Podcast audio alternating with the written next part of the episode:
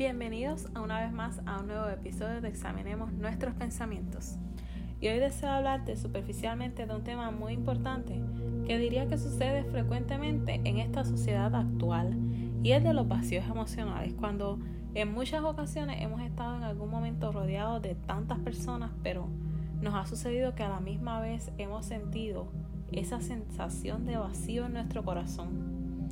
Eh, esa sensación que puede deberse a la inconformidad, es decir, a intentar abarcarlo todo sin valorar realmente lo que tenemos delante en ese momento.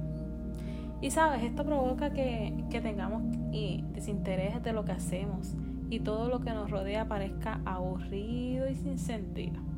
En definitiva, el vacío emocional ocurre cuando tus pensamientos y sentimientos se sienten forzados y extraños, provocando sufrimiento y conflicto interno, esa falta de motivación que viene tras una situación. Pero, ¿qué es? A veces es más fácil modificar nuestro pensamiento en lugar de pensar qué es. Quizás sería mejor preguntarnos qué no es. Así que primero hablemos de cómo no llenar ese vacío emocional. Y que a veces eh, hay cosas que solemos pensar que nos van a llenar ese vacío, pero que al final son cosas efímeras, son cosas banal. Y, quiero darte eh, dos tópicos que, que me han ayudado a mí a identificar cómo no llenar ese vacío emocional.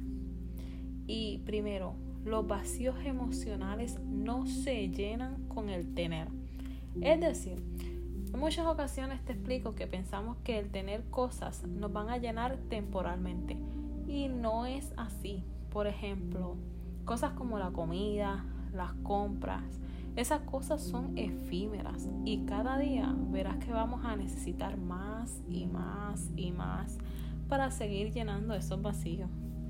Pero sabes, número dos, los vacíos no se llenan con otras personas.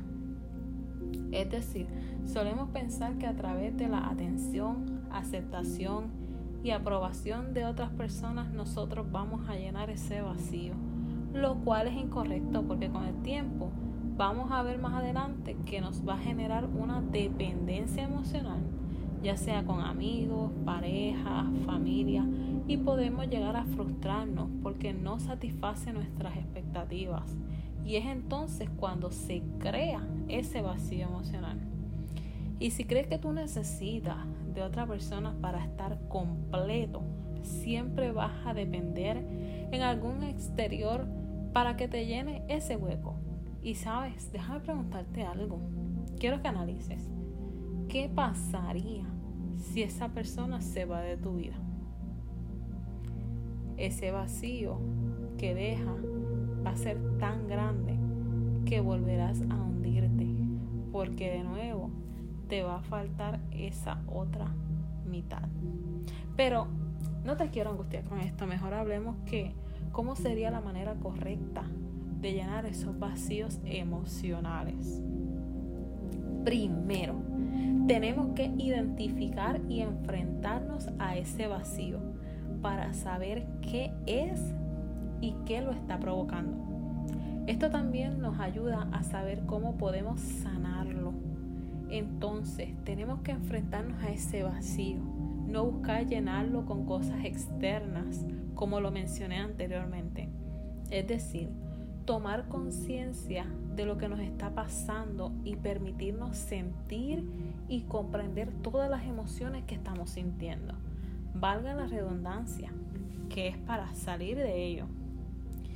Segundo, ámate, quiérete, cuídate, mímate. Es decir, debemos empezar a trabajar en nuestra autoestima. De hecho, eso es algo que nos deberían fomentar y cultivar desde pequeños. Nosotros tenemos que aprender a escuchar nuestras necesidades, nuestros deseos, nuestras inquietudes y recordemos que nuestra principal prioridad debemos ser nosotros mismos. Tercero, no le huyas a la soledad. Al contrario, amemos la soledad. Yo sé que muchas veces nos da miedo el conocernos, interiorizarnos e identificar nuestra voz interior. Pero la soledad es importante para poder comprendernos, autoevaluarnos, entendernos y aprender a amarnos para luego amar a otras personas. Y número cuatro, busquemos cosas que nos llenen y nos motiven. Porque muchas veces nos gusta hacer un montón de cosas, pero por el tiempo o por excusas no lo hacemos para hacer la realidad. Tenemos que empezar a buscar y explorar ese tipo de cosas que nos llenen, que nos hagan sentir bien.